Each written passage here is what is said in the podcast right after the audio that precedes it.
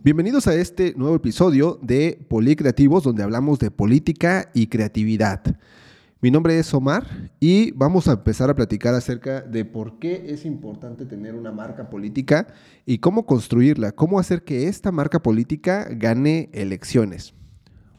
Primero, les voy a decir qué es una marca política personal. La realidad es que una campaña se trata de la promoción de una persona en una cierta comunidad en específico para ganar un proceso electoral.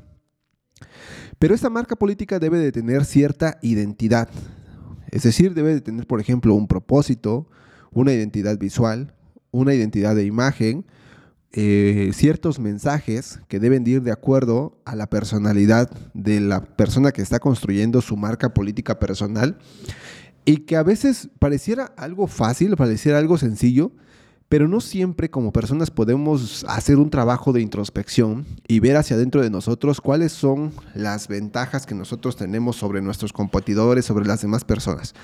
Pero lo que sí te puedo decir es que la principal ventaja es que nadie tiene una marca política personal como nosotros. O sea, no hay otra persona, si a lo mejor sí con el mismo nombre, pero no con las mismas características que tú que estás construyendo tu marca política personal.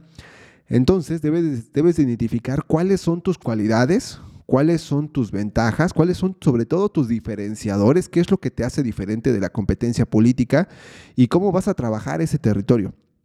Una vez que tengas identificados esos, yo te recomiendo que empieces con un movimiento, con un propósito en específico y que lo compartas con la mayoría de las personas que están en ese territorio determinado un movimiento por la ciudad, un movimiento por la ah, recolección de basura, un movimiento por el agua, un movimiento por la salud, un movimiento, ¿no?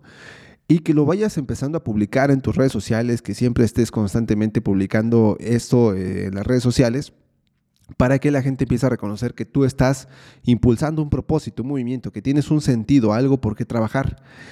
Y busca dónde están las personas que tienen ese problema y empieza a organizar reuniones en, esos, en esas zonas, en esos territorios, para que la gente empiece a reconocerte. Cuando tú hagas tu primera reunión, lo que va a suceder es que va a haber más personas que van a solicitar una segunda, una tercera reunión y entonces tú lo que vas a hacer es ir armando una base de datos, porque esa base de datos te va a ayudar a que tanto ellos te den seguimiento a ti como tú les puedas dar seguimiento a ellos de tu trabajo, de qué es lo que estés, eh, estás trabajando. Y obviamente por supuesto tienes que darles resultados, tienes que avisarles qué es lo que estás haciendo, qué es lo que estás trabajando, qué cosas ya se lograron. Eh, si tienes algunos beneficios o ventajas para ellos, pues hácelo saber. De tal forma que nosotros empecemos a avanzar ya una campaña desde antes de la campaña. ¿Qué es lo que sucede? Que muchos candidatos quieren empezar su campaña el día de la elección y para eso pues ya prácticamente el río pues lleva agua.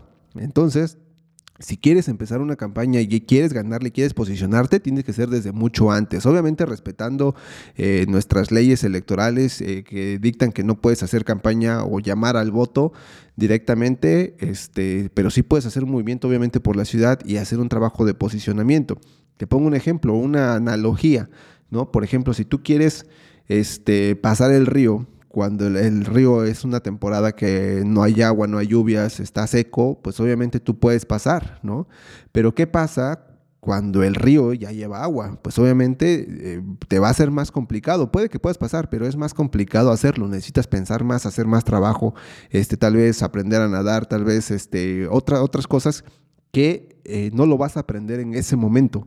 Entonces, la mejor forma de hacerlo es hacer un trabajo de posicionamiento político desde mucho antes en función de una causa o en el sentido de un movimiento para que eso te permita dar entrada a las personas que están eh, o que tienen ese mismo, ese mismo propósito, ¿no?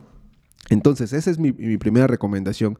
Ahora, ya una vez que tenemos este trabajo, es importante trabajar también con tu imagen, porque eh, al final una campaña de lo que se trata es de trabajar un producto político que la gente o los ciudadanos quieran comprar, ¿no? ¿Y esto qué, en qué se traduce? Obviamente se traduce en votos. ¿Y cómo hacemos que la gente vote? Construyendo confianza, construyendo arquetipos, construyendo una imagen y construyendo un mensaje. Entre más claro sea el mensaje que tú comuniques, va a ser mucho mejor la forma o la confianza que la gente te tenga para que vote por ti. Entonces, si tú haces este trabajo desde antes, pues obviamente vas a tener muchas más ventajas sobre aquellas personas que no lo hacen. ¿Y cómo puedes hacerlo? Eh, a través de tus redes sociales, eh, empieza a publicar videos, imágenes, audio en relación a ese propósito que tú quieres. Comparte con tus amigos, comparte con tus vecinos para que ellos se enteren de lo que tú estás haciendo, del movimiento que tú estás trabajando. Y obviamente muéstrale resultados, muéstrale que tú estás realmente haciendo un trabajo. Ahora, si estás haciendo un trabajo en redes sociales, lo que te pido es que no informes, que comuniques. ¿Cuál es la diferencia entre informar y comunicar? La diferencia es que informar únicamente tú dices, estoy en esa reunión, me tomo foto y la subo. Nadie quiere saber con quién te tomaste foto, con quién te reuniste. La gente quiere saber qué ventajas obtienen ellos a partir de esa reunión que tú tuviste. Entonces, comunica. Comunicar se refiere, habla de la cámara, dile estoy reunido con tales personas, pero la ventaja o el propósito de yo estar reunido con estas personas es esta. ¿De qué forma te va a beneficiar? De esta forma.